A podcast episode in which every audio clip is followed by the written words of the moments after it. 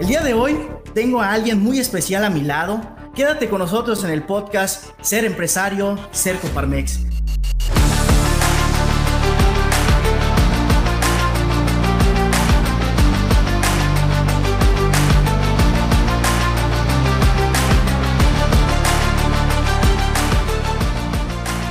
Bienvenidos, antes que nada, muchísimas gracias por sintonizarnos en otra edición de este podcast titulado Ser Empresario, Ser Coparmex. Este episodio es realizado en colaboración con la Coparmex de Mérida, Yucatán, México, y su servidor Abraham Cobian de Kaizen Conferencias. Y el día de hoy es muy especial porque tengo a mi lado a alguien que se llama de la siguiente forma. Karen Mariela Hernández Salazar. Ella es Territory Manager de Google Cloud Platform para México, Centroamérica y Caribe. Mentora del programa Google for Startups Accelerator Latinoamérica. Tiene, ojo, 10 años creando, implementando proyectos de tecnología e impulsando el movimiento STEM para mujeres y niñas en la TAM. Pero también es una mujer de carne y hueso como tú y nos viene a platicar, compartir durante 30 minutos aproximadamente su conocimiento y sabiduría, experiencia que estoy segurísimo nos puede servir para mejorar en alguna área de la vida, ya sea profesional o personal. Primer episodio, segunda temporada, estamos de manteles largos, mi queridísima. ¿Te puedo decir, Karen? Claro, por supuesto, mucho gusto. Bienvenida a Mérida, Yucatán, ¿cómo estás? Muy contenta, muy, contenta, acostumbrándome también al clima, está delicioso porque no tanto calor, no tanto frío, entonces estoy muy feliz. ¿De dónde eres? Aquí viene. Vivo en la Ciudad de México. Correcto. Eh, tengo, yo creo que la mitad de mi vida viviendo allí, eh, nací muy cerquita, entonces ha sido una combinación, pero de, de varias partes de la República, pero bueno, vivo en Ciudad de México. Mencionaste que veniste a Mérida por algo del ejercicio. Platícame un poquito, aparte de la tecnología, ¿qué te apasiona? Aparte de mi trabajo que me encanta, eh, tengo la fortuna de ser amateur en, triatlón, o sea, soy una atleta amateur. Eh, me encanta correr, me encanta andar en bici, me encanta nadar. Y justamente este fin de semana se llevó el maratón de Mérida, eh, que es clasificatorio a Boston. Es increíble ese maratón. Eh, la ruta estuvo preciosa, yo corrí además media maratón, entonces también aproveché este viaje de trabajo para poder correr este medio maratón y fue increíble.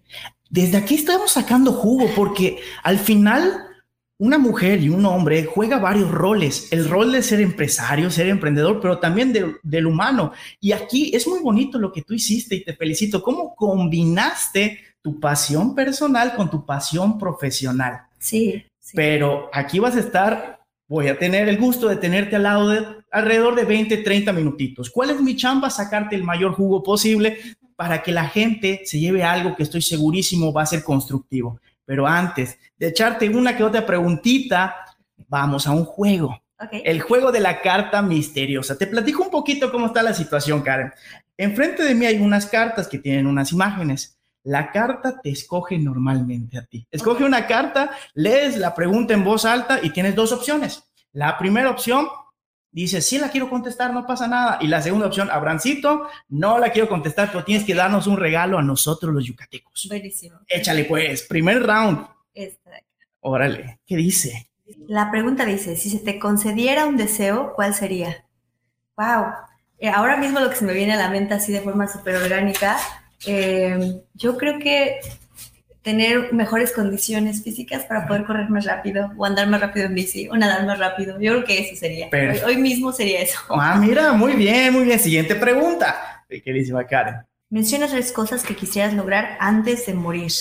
Yo creo que, eh, más bien, mira, aquí esta, esta pregunta está muy interesante porque creo que de las cosas que, que, he querido lograr hasta ahora, afortunadamente y con mucho agradecimiento lo digo, tengo hoy día en mi vida estoy como en un momento en el que tengo todo lo que he querido, todo lo que he deseado. Por supuesto que hay muchas cosas más que quiero, ¿no? Pero yo te diría que conservar, eh, conservar esa paz mental que tengo hoy, que eso me encanta, ¿no? Eh, conservar ese equilibrio entre trabajo, eh, es que ejercicio, temas familiares que hoy también tengo, que a eso yo le llamo felicidad, entonces ese, ese tema, ¿no? Y yo creo que la tercera cosa que quisiera lograr es viajar más, mientras más puntos del planeta pudiera tocar o incluso fuera del planeta, si es que un día fuera posible, eso me encantaría. Entonces, yo creo que seguir como sobre la misma línea que voy, pero y seguramente van a aparecer otras cosas. Entonces, si algo se me ocurre después, pues a lo mejor ahí entraría en esa lista. Perfectísimo. Karen, eres súper jovencita, te ves súper jovencita, pero ¿cómo eras de niña? Platícanos un poquito, ¿cómo era la Karen de niña? Sabes, siempre fui como muy matada con la escuela, me encantaba la escuela. Eh, fui hija única ocho años, entonces eh, fui muy metida a la escuela, me encantaba, me encantaba estudiar. Afortunadamente siempre tuve como ese don para andar en competencias, en concursos y no era como pesado para mí, entonces me gustaba mucho estudiar, me gustaba. Eh, fui súper tranquilita, a los ocho años tuve una hermanita, entonces siempre como que hacía mi tarea antes, o sea, antes de salir de la escuela, el receso, para poder llegar y jugar con ella. O sea, como que siempre fui muy escuela, casa. Y, mm, y, nada, yo creo que como a esto de los 15 años comencé con temas de ejercicio, estuve en una banda de marcha tipo americana que animaba partidos de fútbol, entonces como que siempre me gustó mucho eso. Y sabes, eh, fui muy inquieta, o sea, me, me, gustaba aprender muchas cosas al mismo tiempo y yo creo que fue mi etapa, la niñez, en la que quería ser de todo, o sea, quería ser pianista, quería ser nadadora, quería ser, eh, no sé, abogada, ¿no? Ya les contaré un poco más adelante de eso, y quería de pronto ser artista, entonces como que era, fue la etapa en la que todo se me antojaba y todo quería tener y hacer. Y aquí la pregunta es, ¿eso es normal estar explorando y todo? ¿Qué le recomendarías a esas personas que están explorando? O sea, imagínate que nos están viendo adolescentes, niños, niñas, ¿qué les recomendarías a esas personas? Yo creo que eso es una gran de los grandes aprendizajes que he tenido.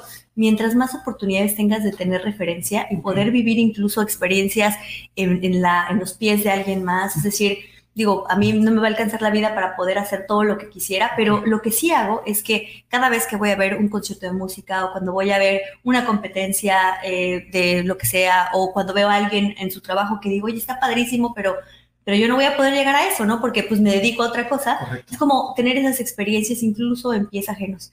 Entonces, yo creo que tomar referencias te va a permitir tener un mundo mucho más abierto. Y creo que si en algún punto dices, oye, voy a intentar eso, voy a ver qué se siente y a ver si me gusta y a ver si soy bueno eh, y tratarlo. La, mayor parte de las veces sí tienes que elegir dos o tres actividades en las que vas a profundizar y sobre esas avanzar, pero probar no está de más y seguramente te puedes llevar buenas sorpresas eh, intentando, ¿no? Y probando. Y aquí viene la siguiente pregunta. Esto es de parte del adolescente, pero de parte del papá. ¿Qué le recomendarías a ese papá, a esa mamá o ese tutor o tutora que, que, ves a su hijo, a su hija que está para arriba, para abajo? ¿Qué le recomendarías? Que le permita ser. No estamos tan acostumbrados a eso y a veces nos da un poco de miedo de pronto a los hermanos, a los hijos, como permitirles ser, permitirles descubrir. Pero la realidad es que en medida de que uno los escuche, ¿no? A los adolescentes, a los chicos, y les permitas como como dejar ser su identidad eh, y darles también buenas referencias, porque al final nunca van a hacer ejercicio si no ven a alguien hacer ejercicio en casa, nunca van a, eh, digo, y también pasa con las cosas negativas, ¿no? A veces te preguntas, oye, ¿por qué mi hijo eh, tiene ahí el tema de fumar o el cigarro? Bueno, porque a lo mejor la familia, los amigos, es, es lo que ve en su entorno. Entonces creo que el tema de dejarlo ser, de darles opciones y creo que el escucha, o sea, escucha, observación, eso va a permitir que conozcas al ser humano, aunque sea tu hijo, pero como ser humano, ¿no? Me encanta.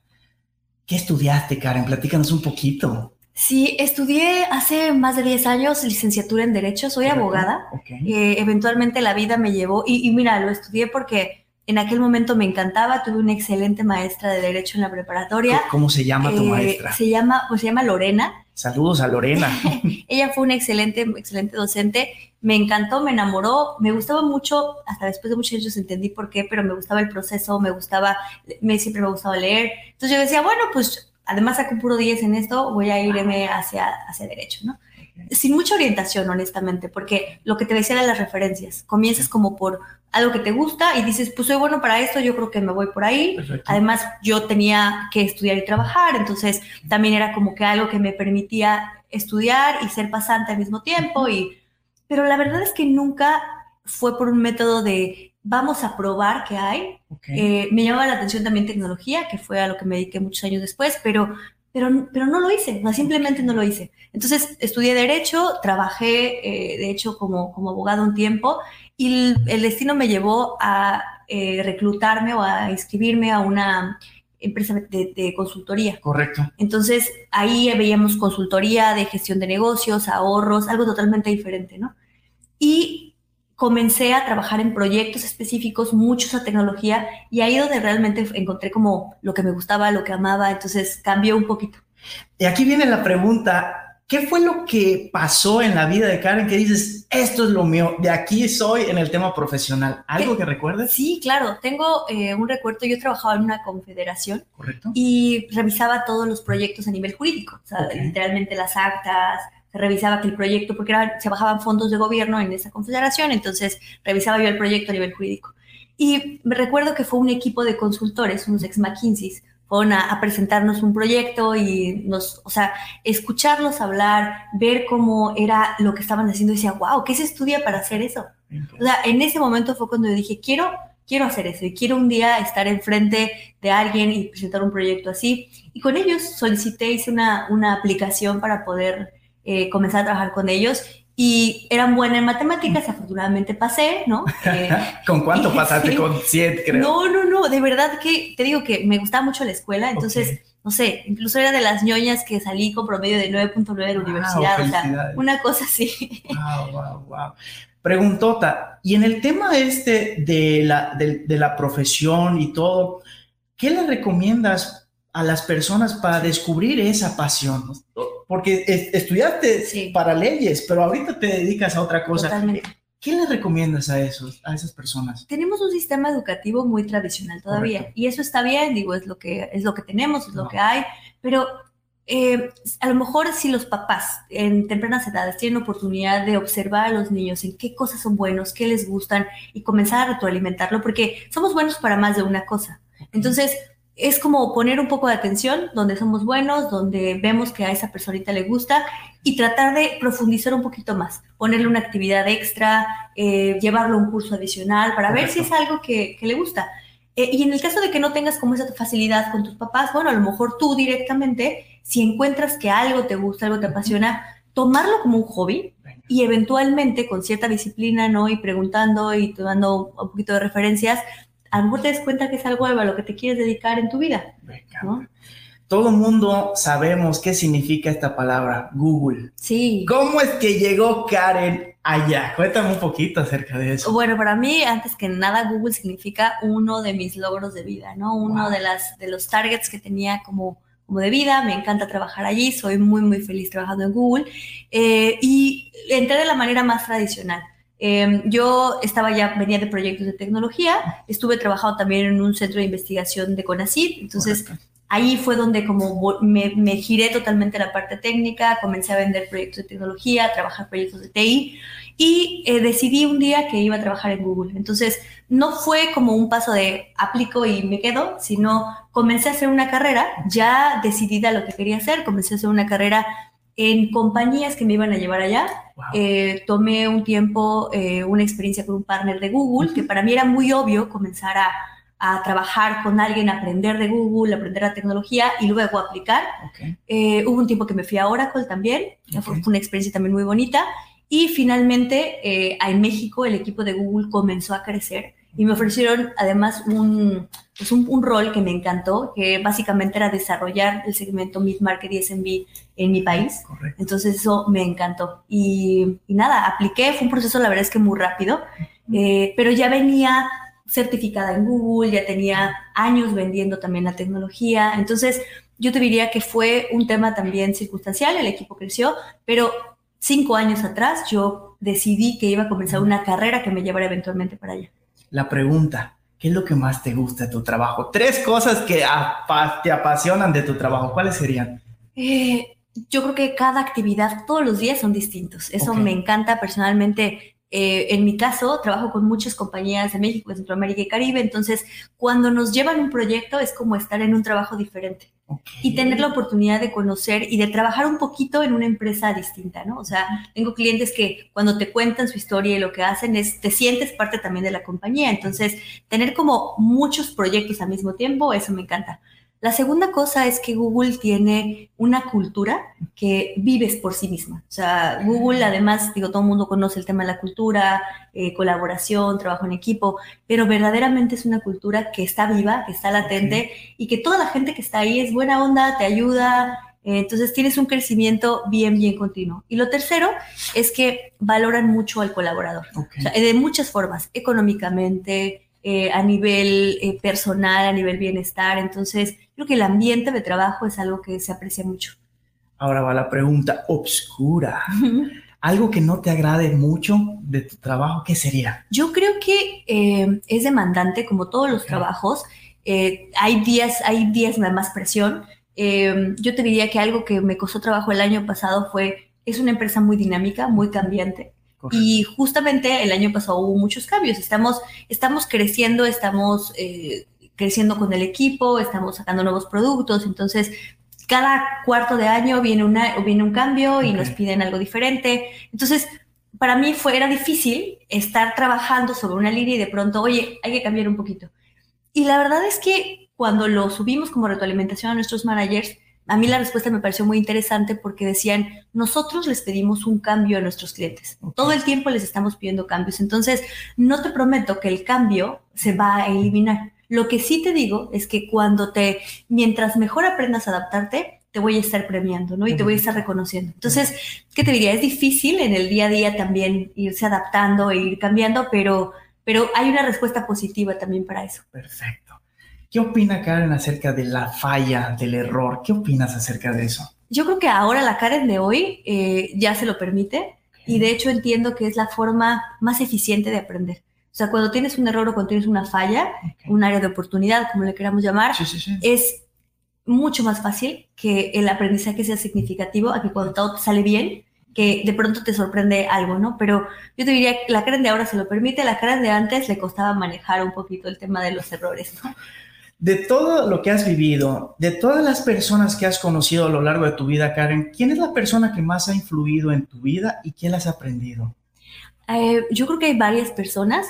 La primera que se me viene siempre a la mente es mi hermana. Digo, mi hermana es ocho años más chica que yo. Ella ha sido una persona que ha influido porque eh, ha estado como, pues, junto a mí. O sea, es la persona con la que me crié, con la que crecí.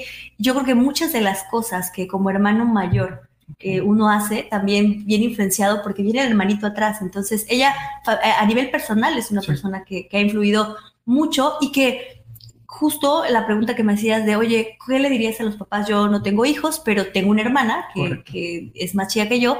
Y cuando la conocí, o sea, cuando verdaderamente conocí a mi hermana como ser humano siendo adulto, allí me di cuenta que ya no era la niña chiquita, ya ahora ella también tiene muchas cosas que enseñarme. Entonces, fue súper bonito ese proceso para mí. Y creo que a nivel profesional eh, he tenido varios mentores. El primero y el más importante eh, es el consultor que te comento que con el que comencé a trabajar en consultoría. Yo creo que para mí no ha habido una persona más inteligente del mundo. Y hoy día todavía me sigue dando consejos. Ya no trabajo con él, pero cada vez que necesito algo, tengo dudas. Es como se vuelve tu familia del trabajo. Entonces, ¿Cómo se llama? Luis. Luis, perfecto. Saludos para Luis. Entonces, desde Mérida, ¿hasta dónde está Luis? En Ciudad de México. En Ciudad de México. Sigue siendo consultor, por supuesto. Además, VP de una de las consultoras más grandes. Mujer, emprendedora, empresaria de la tecnología. ¿Qué le recomiendas a las mujeres que tienen ese sueño de entrar a Google? Imagínate. Que lo hagan. O sea, yo, yo les recomendaría que lo hagan que se preparen. Eh, ¿A qué me refiero con hacerlo? Que comiencen con un plan, porque mira, Google tiene muchísimas líneas de trabajo. Tiene gente que incluso está en facilities, por ejemplo, ayudando a que todas las personas que trabajamos en la oficina tengamos las condiciones que necesitamos. Eh, hay gente muy técnica que está trabajando en el día a día con productos de tecnología. Habemos gente del equipo comercial que nos encargamos de vender. O sea, hay un montón de líneas de trabajo que, en las que puedes entrar. Eh, y yo, yo te diría que pero lo primero es entender qué es lo que quisieras hacer, dónde te ves, o sea, qué, actividad. Y a partir de eso hay una página que se llama Google Careers, es una página web donde todas las vacantes de Google están listas y eh, están, están continuamente refrescándose y ahí puedes aplicar. Entonces ahí es un formulario donde tú aplicas y la realidad es que estar intentando. Hace poco me tocó ver un compañero que ahora está trabajando en Brasil que él aplicó 19 veces a diferentes vacantes y nos platicó en LinkedIn que, que cómo había sido su proceso y que además él entró, o sea, literalmente por aplicación. Entonces, eh, yo les diría, inténtenlo, sí hay que tener un plan, es mucho más fácil cuando llegas a un examen preparado. Correcto. Entonces, imagínense que es un examen, te vas a preparar para el examen años de experiencia y luego llegas y, es, y te llega como el puesto al anillo del dedo, ¿no? Me encanta. El día de hoy vas a tener aquí en la Coparmex de la ciudad de Mérida, Yucatán, México, un evento con empresarias, con mujeres emprendedoras. ¿Qué les recomendarías a ese sector? Yo creo que varias cosas. Lo primero es eh, mantenerse en la, en la lucha, ¿sabes? Porque es una lucha. Todavía hay un esfuerzo muy grande que se tiene que hacer como empresarios, como emprendedores y más como mujeres emprendedoras. Entonces, creo que lo primero es eh, que tengan mucha paciencia, que tengan mucho empuje para continuar en lo que están haciendo eh, y también que tengan la sabiduría para poder abrirse a nuevas cosas. O sea, me ha tocado estar platicando estos dos días con, con chicas, con señoras, con mujeres que tienen ya un negocio. Eh, algunas de ellas me dicen, yo tengo muchísimos años y fue un tema de constancia, ¿no? Y también hubo algunas que me comentaron que en los últimos meses, en los últimos años han recibido muchos recursos que no tenían conocimiento y que les han ayudado a crecer sus negocios. Entonces, creo que el tema de la constancia en un negocio, como dueño de un negocio, dueña, es bien importante. Y la otra es abrirte a, como esponjita, ir tomando buenas prácticas de negocios más grandes o de este tipo de recursos de conferencias que les ponen, que les ponen Coparmex, por ejemplo, a, a la mano a ellos. Me encanta. Ahora sí, consejo, pero al mexicano. Sí. Al mexicano así tal cual para triunfar, para perseguir esos sueños de ya sea profesional o para tener un equilibrio en la vida como tú lo tienes, de verdad te felicito. ¿Qué le aconsejarías a ese mexicano, a esa mexicana que nos está viendo, que nos está escuchando, Karen? Em, yo creo que esa es una pregunta bien difícil. porque, porque no sé si tengo un consejo como tal, pero creo que lo que hizo el cambio en mi vida, o sea, no me considero ni más ni menos exitosa que otras personas. Yo creo que la definición de éxito la creamos cada uno de nosotros y creo que eso es lo primero. Para poder acercarse a la felicidad, tienes que definir cuál es tu concepto de éxito. A lo mejor tener X trabajo o tener uh, a practicar cierto deporte, no importa cuál sea, pero en medida de que lo tengas identificado, vas a poder trabajar por ello para ser un poquito más feliz. Y yo considero que la gente feliz es la, son personas, somos personas que ayudamos a una sociedad a vivir mejor. Entonces, eh, no tengo como tal un consejo general, pero sí ojalá y cada uno de nosotros encontremos nuestro propósito, nuestro punto de felicidad para poder trabajar en ello y ayudar a que la sociedad sea más feliz en sí. ¿no? Correcto, me encanta. ¿Alguna recomendación, ya sea de libro, de Sí. serie, de película, que recomiendes a las personas? Sí, estoy súper metida ahora con un libro que en español se llama La práctica de poner los pies en la tierra o la práctica de anclarse a la tierra. En inglés se llama The Practice of Groundness. Ok, Y es un libro que me encantó, de hecho se los voy a dejar por ahí para que lo pongan en el podcast. Eh, te dice consejos súper sencillos de cómo personas exitosas, en su definición de éxito, Mm. consiguen llegar allí. Ok. Y son temas muy sencillos, ¿eh? como duerme lo que tienes que dormir, tus 8 o 9 horas, come la comida que tienes que comer, eh, sé disciplinado contigo mismo, llénate de un ambiente que te aporte, ¿no? Y toda la energía que, que no te esté sirviendo, que te quiten, que no te sirva, quítalo de tu vida. O sea, literalmente son principios que yo te diría muy básicos, pero súper verdaderos para hacer que tu vida esté mucho más en paz. Perfecto. Entonces me encanta. ¿Me repites el título del libro? The Practice of Groundness. Ok, ¿y en español? La práctica de poner los pies en la tierra es, ahora te digo el, el, El autor. el autor. Pues ya tienes algo para empezar este año 2023. Tú que estás Sí. viendo, tú que estás escuchando esta grabación de este podcast, primer episodio de Ser Empresario Cerco Parmex. Ahora te digo. Sí, no te preocupes. Ojo, también cabe destacar que aquí en la Coparmex es un espacio para que tú te puedas desarrollar como emprendedor, como emprendedora, porque aquí tenemos cursos, talleres, certificaciones. Aquí estamos en la ciudad de Mérida, Yucatán. Ya tienes el autor, Sí, mi queridísima Se Karen. llama Brad Stulberg. Ahí está, correcto. Ya no hay pretextos para que empieces con el pie derecho este año 2023. ¿Cómo te gustaría cerrar este primer episodio que para mí ha sido un honor tenerte a mi lado, Karen? ¿Cómo te gustaría cerrar este primer episodio de la segunda temporada, Ser Empresario, Ser Coparmex? Mm, me encantaría estar diciendo gracias. Eh, para mí ha sido una experiencia súper bonita, me parece una experiencia también increíble para empezar el año a nivel profesional. Nunca lo había hecho, te lo comenté ahora, entonces estoy muy, muy feliz, eh, me encantó y nada, muchas gracias por darse tiempo de escuchar, muchas gracias por invitarme eh, y muy contenta de, de estar aquí. Pues ya vieron, ya escucharon, se puede. Se puede trabajar en Google, se puede ser feliz, se puede luchar por tus sueños. Y yo quiero despedirme también diciéndote gracias. Gracias por tu tiempo, gracias por tus consejos, de verdad te lo digo de corazón. Ojalá que disfrutes tu lotería yucateca para que aprendas palabras yucatecas y de verdad deseo que estos minutos te hayan servido a ti que estás viendo o que estás escuchando este podcast para pulirte como el diamante que yo sé que tú eres. Y al final puedes decir, hoy soy mejor que ayer, mañana seré mejor que hoy. Muchísimas gracias María, muchísimas gracias Coparmex por las instalaciones y nos vemos en el siguiente episodio. gracias. Hasta luego.